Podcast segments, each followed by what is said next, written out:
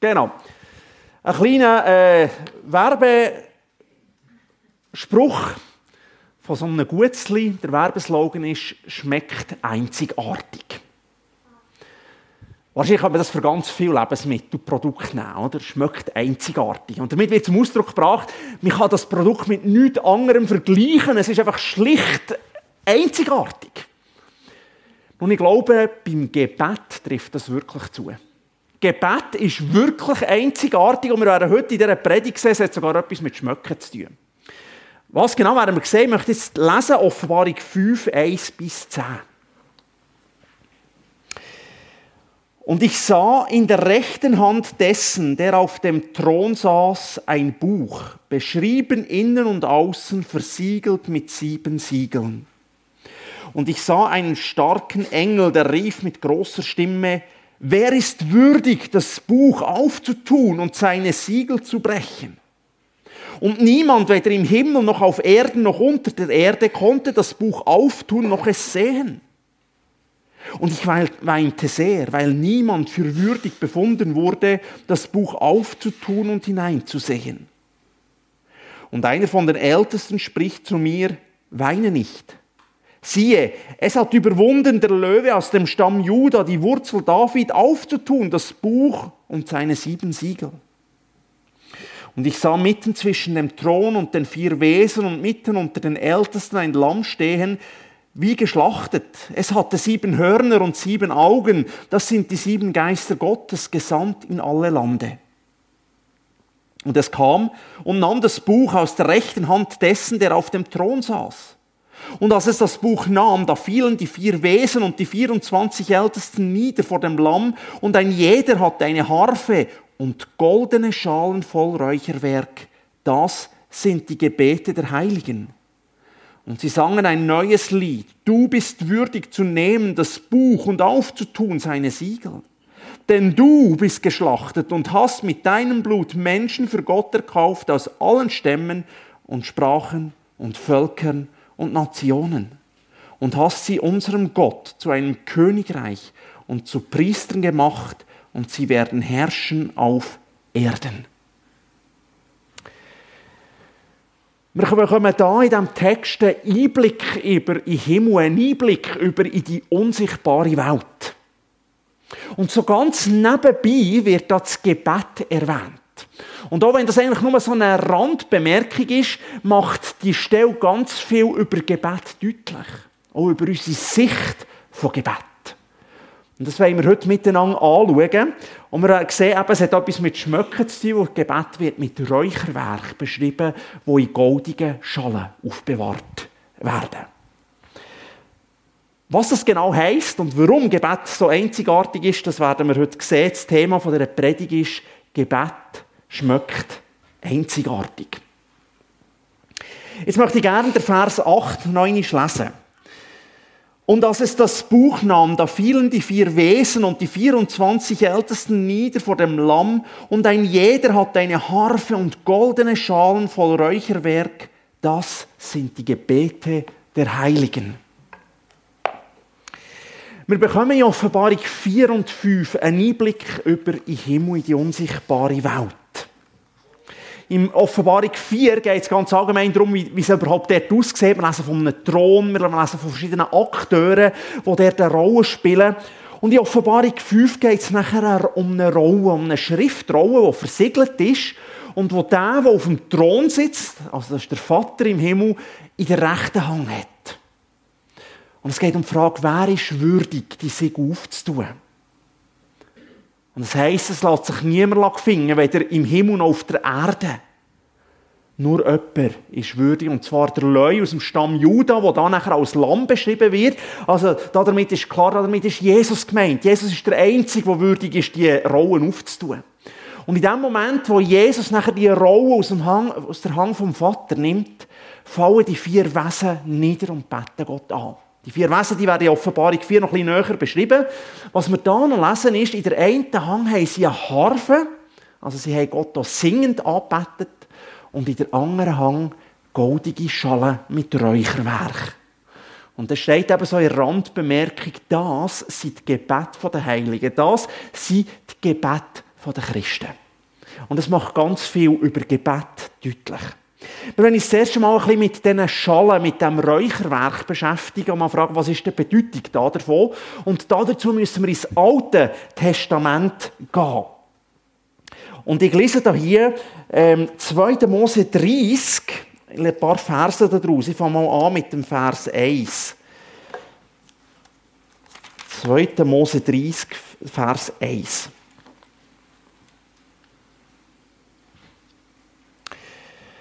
Du sollst auch einen Räucheraltar machen aus Akazienholz. Dann ist weiter Vers 7 und 8. Und Aaron soll darauf verbrennen gutes Räucherwerk jeden Morgen, wenn er die Lampen zurichtet.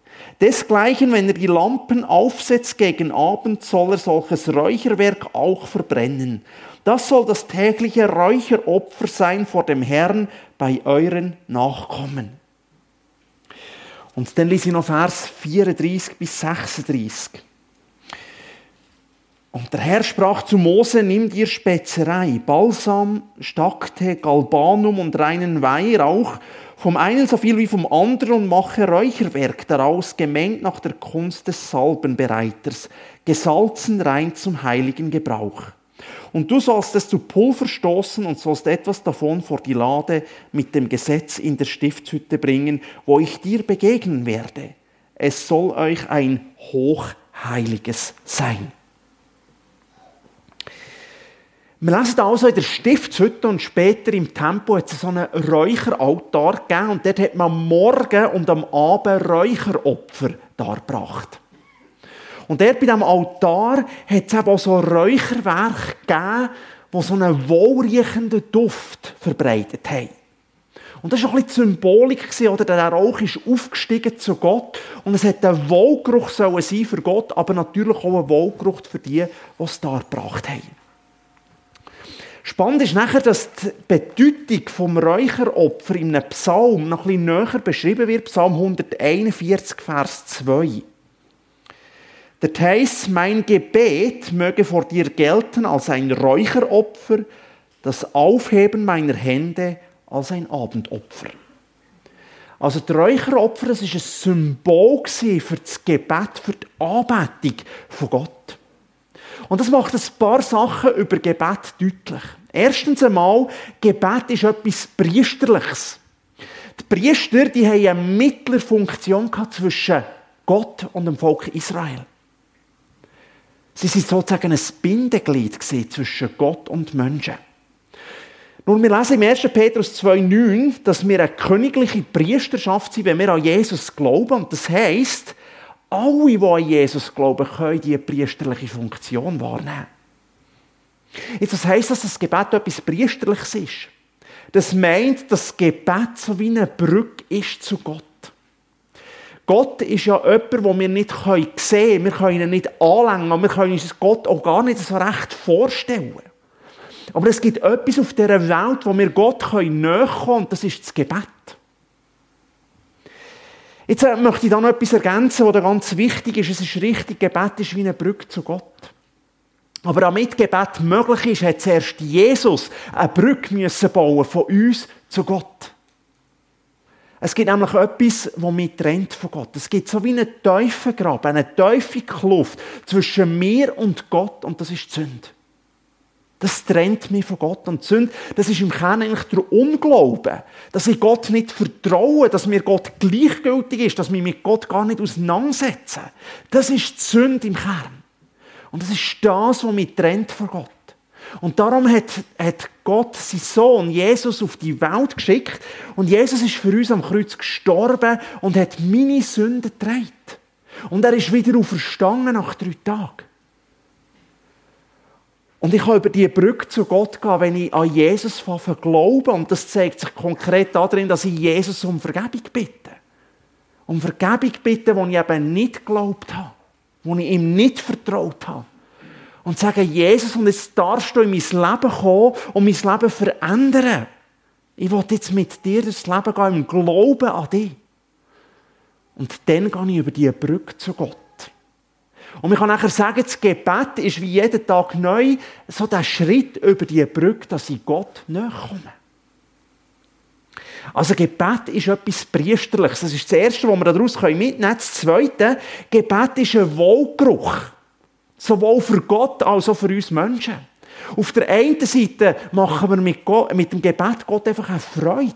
Gott freut sich, wenn wir beten. Und auf der anderen Seite ist es ein Wohlgeruch für uns, wenn wir beten, dann schmecken wir etwas von Gott, wir schmecken etwas von seiner Herrlichkeit. Nun etwas Drittes. Spannend ist auch, Räucheropfer ist am Morgen und am Abend dargebracht worden.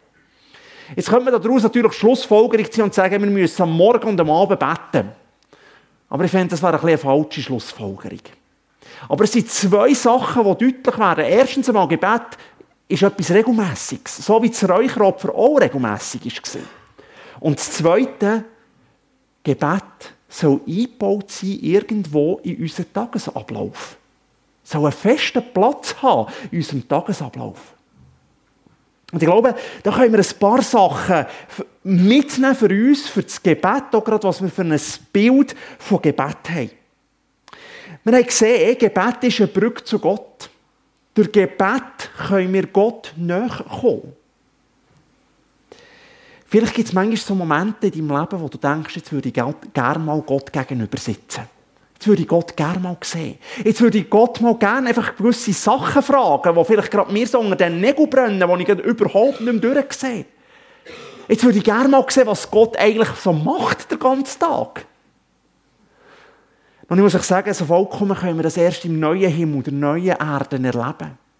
Und trotzdem, es gibt heute schon etwas, wo wir Gott eben näher kommen und das ist das Gebet. Und es gibt nichts auf dieser Welt, wo wir Gott so näher kommen wie durch Gebet, wie durch Anbetung. Ich möchte uns einladen, einfach immer wieder die Nähe zu Gott zu suchen durch das Gebet. Dann haben wir gesehen, Gebet ist ein Wohlgeruch. Einerseits für Gott, Gott freut sich, wenn wir beten. Gott freut sich unglaublich, wenn wir uns Zeit nehmen für ihn. Das freut Gott. Wenn wir Gott eine Freude machen dann beten wir. Aber ich bin ebenso überzeugt, Gebet ist auch ein Wohlgeruch für uns. Wir schmecken beim Beten etwas von Gott aus ihrer Herrlichkeit. Ich möchte euch mal eine Frage stellen. Stellt euch mal vorstellen, es ist kurz vor Mittag, ihr laufen irgendwo durch die Straße und plötzlich schmeckt es so fein nach Essen. Was passiert denn? Mir kommt Hunger rüber, oder? Hunger nach mehr.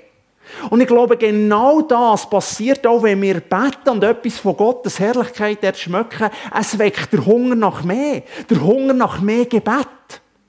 Dann müssen wir uns nicht mehr zwingen und sagen, ja, ich weiss, ich sollte beten. Nein, wir sehnen uns dann danach, noch mehr von Gott zu schmecken.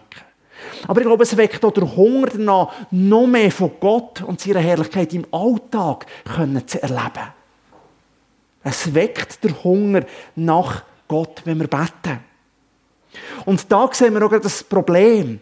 Wenn vielleicht unser Gebetsleben irgendwo so ein bisschen eingeschlafen ist, wenn Gebet etwas ist, was wir vielleicht ein bisschen vernachlässigt haben in letzter Zeit, dann kann es gut sein, dass der Hunger nach Gebet verloren gegangen ist, weil wir nicht mehr schmecken von Gott aus ihrer Herrlichkeit. Und da merken wir auch, das ist so eine, so eine Negativspirale, oder? Wenn es irgendwo eingeschlafen ist, schmecken wir weniger von Gott aus ihrer Herrlichkeit, oder das beten wir vielleicht noch weniger und wir schmecken noch weniger von ihrer Herrlichkeit. Die Frage ist natürlich, was und wie erleben wir denn Gottes Herrlichkeit beim Betten? Da gibt es sicherlich verschiedene Antworten. Vielleicht spüren wir beim Betten einfach ganz neu Gottes Frieden. Seine Ruhe, die wir gerade brauchen, so in der Hektik vom Alltag. Oder wir sehen ganz neu etwas von Gottes Größe und merken, hey, Gott steht über diesen Problemen, wo ich gerade drinnen bin. Oder wir werden neu von seiner Liebe erfüllt beim Betten und haben die Liebe auch für die Mitmenschen, wo wir jetzt vielleicht nicht gerade so liebenswert empfinden. Wir erfahren etwas von Gott aus seinem Wesen, wenn wir beten. Bevor ich auf Münzigen bekam, war es ein recht langer Prozess, bis ich die Stelle in Münzigen gefunden habe. Es ist viel länger gegangen, als ich eigentlich gedacht habe. Und ich habe verschiedene Stellen angeschaut und alles hat sich zerschlagen. Und irgendwann sind schon ein bisschen die Sorgen aufgekommen, oder? Ja, finde ich die richtige Stelle? Was ist, wenn ich plötzlich ohne Stelle da stehe, oder? Wie, wie ernährst du die Familie? Das sind so die Fragen die mich manchmal umgetrieben haben. Und das war eine Zeit, wo ich immer wieder ins Gebet bin gegangen und Gott einfach mein Herz ausgeschüttet habe und ihm das gesagt habe. Und ich habe mehr als einmal erlebt, wie ich einfach die Herrlichkeit von Gott erlebt habe. Wie ich ganz ruhig wieder werden konnte, wie ich wieder gesehen habe, Gott steht über allem und Gott liebt mich und er will das Beste für mich. Und dann habe ich wieder gestärkt können vorangehen. Natürlich, irgendwann mal sind wieder Gefühle stärker geworden, wieder so die Regie übernommen, so Gefühl, ja, du findest sowieso nichts und Gott hätte dich sowieso vergessen.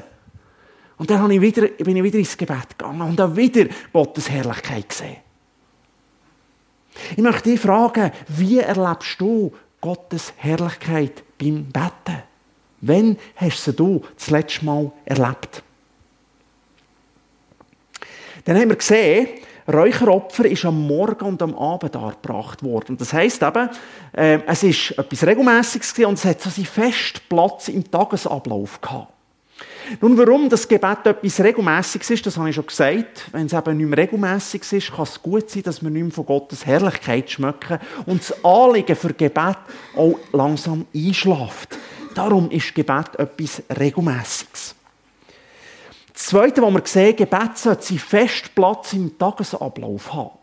Und damit meine ich jetzt nicht, dass wir am Morgen 10 Minuten beten und dann können wir so ein Häkchen dahinter setzen und sagen, so, jetzt habe ich Gebet erledigt, jetzt äh, muss ich mich nicht mehr um Gebet kümmern.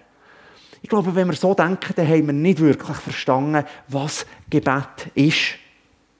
Und trotzdem ist es gut, wenn wir am Gebet irgendwo einen festen Platz auch im Tagesablauf geben. Das heisst nicht, dass wir nachher nicht mehr dürfen oder sollen beten. Aber die Gefahr ist doch, wenn wir das nicht machen, dann geht es so schnell vergessen. Es geht unter im Alltag, im ganzen Programm, das wir haben, manchmal auch in der Hektik, die der Alltag mit sich bringt. Ich merke bei mir selber, am schwersten fällt es mir Zeit für das Gebet zu nehmen, wenn ich frei habe. Das ist eigentlich schizophren, aber es ist so. Oder so, äh, durch die Woche, da habe ich so den festen Platz, den ich im Gebet gebe. Das ist wie fester Platz, das ist fest eingebaut. Aber wenn ich frei habe, ist das eben nicht der Fall. Und der fällt es mir am schwersten. Und der geht es manchmal auch vergessen. Ich bin überzeugt, Gebet ist etwas, was sich lohnt. Wir haben schon ein bisschen gesehen, warum. Wir werden noch weitere Gründe heute sehen. Und darum darf Gebet nie ein Müssen sein. Ich glaube, dann haben wir eben nicht mehr verstanden, was Gebet ist, wenn es ein Müssen wird. Aber ich glaube, und das ist manchmal schon der Kampf, wir müssen im Gebet einen festen Platz einräumen. Wo es sonst eben untergeht. Und ich glaube, das ist manchmal der Kampf unserer Zeit, dass wir eben genau dort Mühe haben. Irgendwo noch den Platz zu finden für das Gebet. Aber wenn wir es eben nicht machen, kann unser Gebetsleben so leicht einschlafen, wir schmecken nicht mehr von Gottes Herrlichkeit und das Anliegen für Gebet geht noch mehr verloren. Ich lade dich einfach ein, dich zu fragen, hat Gebet in meinem Alltag irgendwo seinen festen Platz? Und ich möchte die Frage einfach noch ein bisschen erweitern. Hat das Gebet mit anderen Christen irgendwo die festen Platz in deinem Leben? Das ist einfach eine Frage, die ich dir gerne einfach mal zum Nachdenken möchte mitgeben wir haben also einen ersten Aspekt gesehen. Wir haben gesehen, Gebet wird verglichen mit dem Räucherwerk aus dem Alten Testament. Jetzt äh, wird noch mehr über das Gebet deutlich. Und ich lese noch einmal unseren Vers aus der Offenbarung 5, Vers 8. Und als es das Buch nahm, da fielen die vier Wesen und die 24 Ältesten nieder vor dem Lamm, und ein jeder hatte eine Harfe und goldene Schalen voll Räucherwerk. Das sind die Gebete der Heiligen. Es ist gut, wenn wir hier den Zusammenhang anschauen. Ich habe schon gesagt, in Offenbarung 4 und 5 kommen wir einen Einblick über den Himmel, in die unsichtbare Welt. Und in der Offenbarung 6 wird nachher deutlich, das, was im Himmel, was in der unsichtbaren Welt passiert, hat Einfluss auf die Welt hier. Und all das, was passiert, endet schließlich, und das zeigt uns ja die Offenbarung darin, dass Gott alles Böse wird besiegen und einen neuen Himmel und eine neue Erde wird schaffen. Aber der Weg dorthin, wir können da sagen, die Weltgeschichte wird in der unsichtbaren Welt vorbereitet und sogar geschrieben. Und ich bin der Meinung, das kann ich nicht letztendlich begründen und ich kann so lassen, wenn jemand eine andere Meinung hat, ich bin der Meinung, in dieser Schriftrolle, die hier erwähnt wird, ist die Weltgeschichte aufgeschrieben.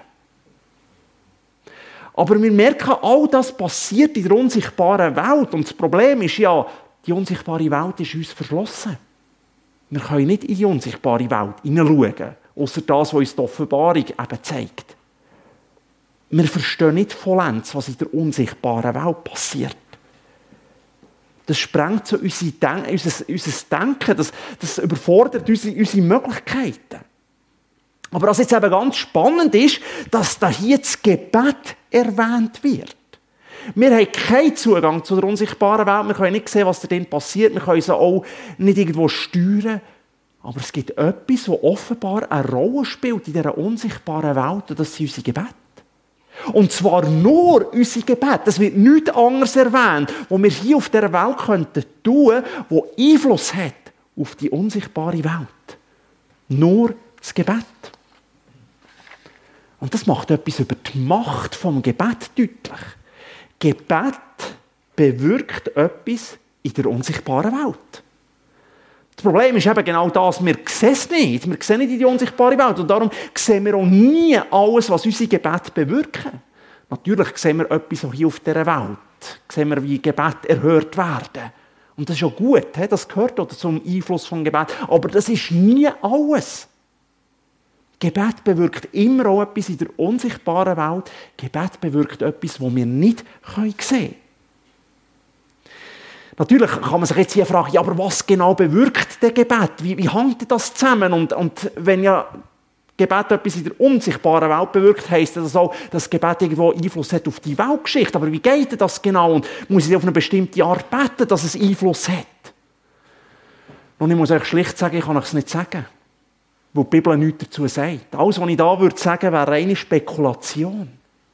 Aber was wir sehen, ist, Gebet hat Einfluss, hat irgendeinen äh, äh, Einfluss in der unsichtbaren Welt und damit auf die Weltgeschichte. Und das macht einfach deutlich, wie mächtig das Gebet ist. Und es ist klar, so ist das auch noch heute, dass das Gebet Einfluss auf die unsichtbare Welt hat. Und das macht mal deutlich, wir können die Macht und die Wirkung vom Gebet nie ganz erfassen hier auf dieser Welt. Wo wir immer nur sehen, was es in der sichtbaren Welt bewirkt und nicht in der unsichtbaren. Und schon da erleben wir ja immer wieder, dass das Gebet eben nicht einfach für nichts ist, sondern dass, dass Gott Gebet erhört. Aber es ist eben lang noch nicht alles. Gebet bewirkt viel, viel mehr, als wir sehen. Vielleicht bist du schon ganz lang für etwas am Betten. Das Anliegen, das du immer wieder, vielleicht jeden Tag vor Gott bringst. Und es ist noch nichts Sichtbares passiert. Vielleicht betest du schon Jahre für etwas. Und das kann ja manchmal schon ein bisschen frustrieren. Das kann sogar zur Resignation führen, dass ich denke, warum beten ich überhaupt, wenn nichts passiert? Und genau da ist es gut, wenn wir uns vor Augen halten, Gebet bewirkt immer auch etwas in der unsichtbaren Welt. Deine Gebete sind nie umsonst, auch wenn noch nichts Sichtbares passiert ist. Aber das heisst auch, mit Gebet schreiben wir Weltgeschichte. Und ich glaube, das sind wir uns oft auch viel zu wenig bewusst, wenn wir so beten, dass jetzt das letztlich auch die Weltgeschichte prägt. Wie gesagt, ich kann auch nicht genau sagen, wie, aber es prägt die Weltgeschichte. Aber wenn Gebet Einfluss haben auf die unsichtbare Welt, macht das auch noch etwas anderes deutlich. Gebet ist etwas, das wir nie vollständig verstehen können. Wir können nie alle Dimensionen von Gebet erfassen. Natürlich, wir sehen ganz verschiedene Aspekte in der Bibel, die Gott uns aufzeigt.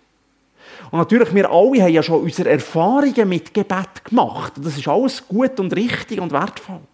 Aber es ist nie das gesamte Bild von Gebet, das wir durch das können bekommen können.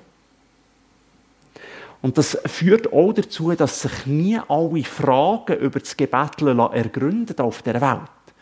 Und ich muss ganz ehrlich sagen, ich habe manchmal schon Fragen in Bezug auf das Gebet. Zum Beispiel, wenn Gebet die unsichtbare Welt und damit die Weltgeschichte beeinflusst, ja, ist der Gott noch souverän? Tut er wirklich entscheiden? Oder wie, wie geht das genau zusammen?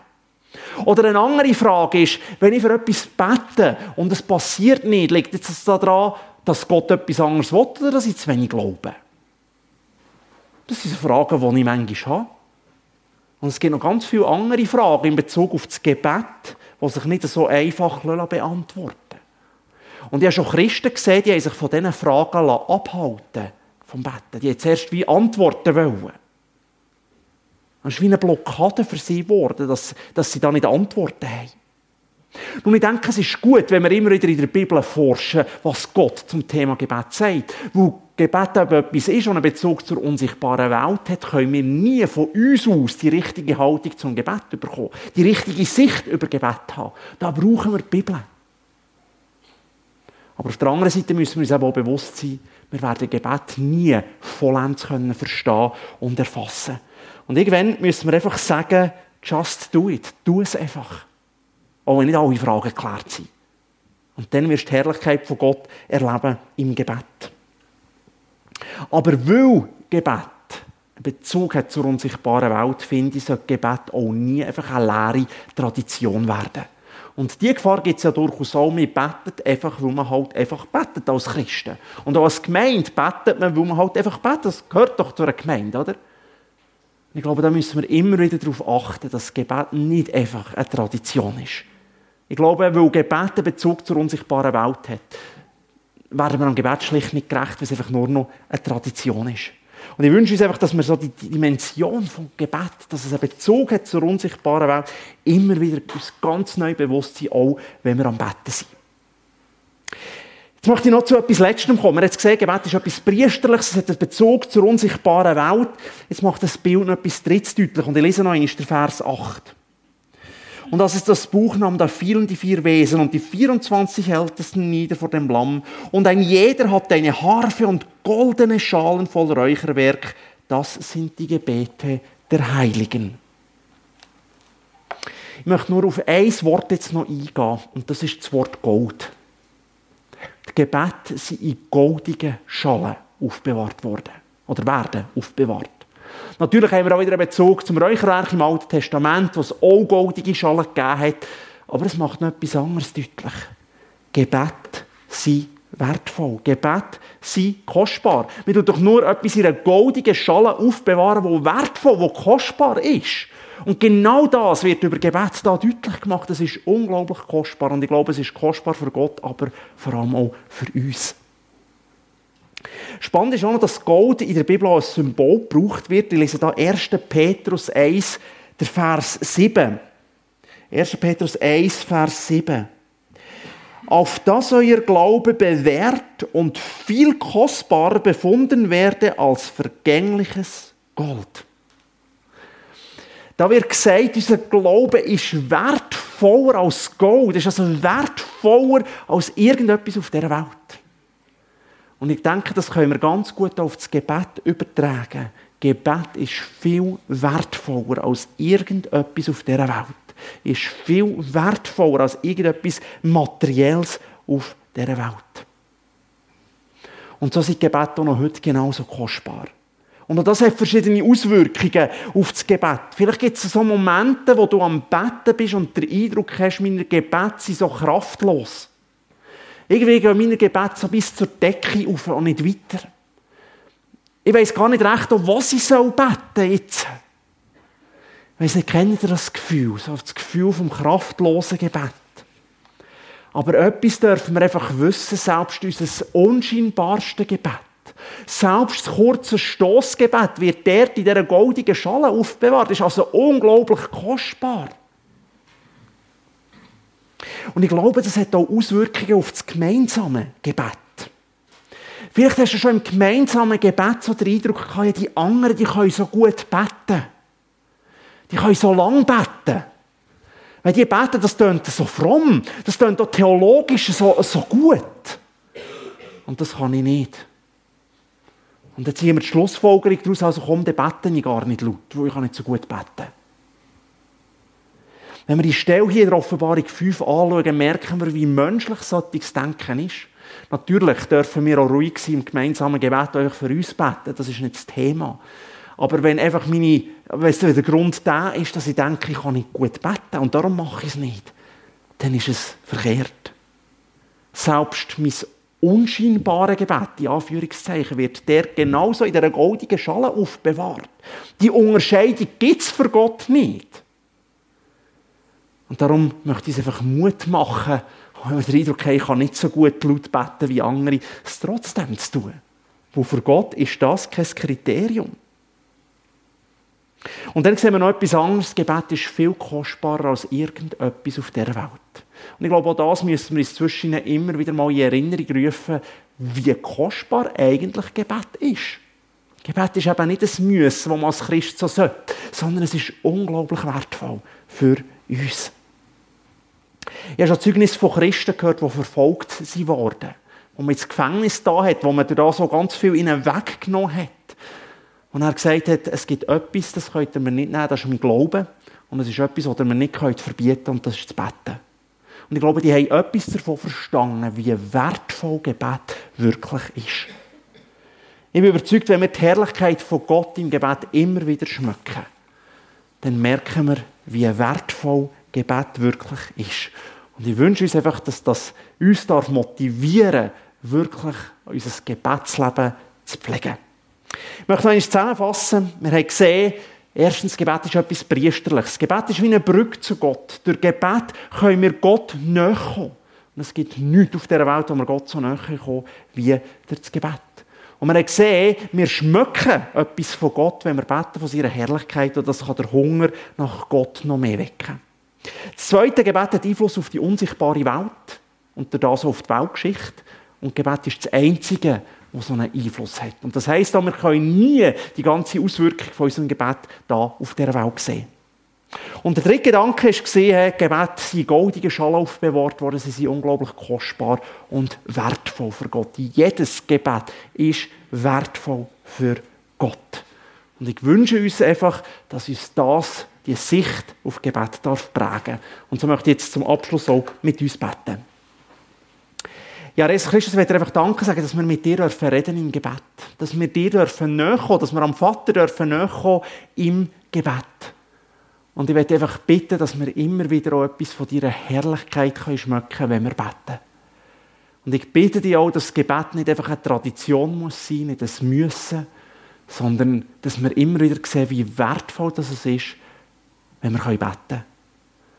Und du siehst auch gerade die, die vielleicht im Moment gerade herausgefordert sind, was ein Kampf ist, die Zeit für das Gebet zu finden, hilf ihnen ganz neu, dass sie die Zeit sich nehmen können und einfach immer wieder deine Herrlichkeit können schmecken Danke vielmals für die Möglichkeit, dass wir immer wieder vor dir kommen dürfen und dass unsere Gebete so wertvoll sind für dich.